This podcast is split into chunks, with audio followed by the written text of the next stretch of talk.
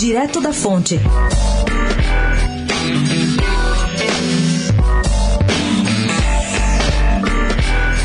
Advogados ligados a Dilma leram com cuidado a lei sancionada anteontem por Temer sobre segurança jurídica nos atos públicos e concluíram: se ela existisse em 2015, a petista não teria sofrido impeachment. Por que eles dizem isso? Porque a tal lei de número 13665 diz que nenhuma punição pode ser aplicada a atos públicos que, quando foram praticados, não eram tidos como irregulares. Um desses advogados, que atuou no alto escalão do governo petista, deu como exemplo as pedaladas, ponderando que elas haviam sido aprovadas pela AGU e por órgãos da Casa Civil.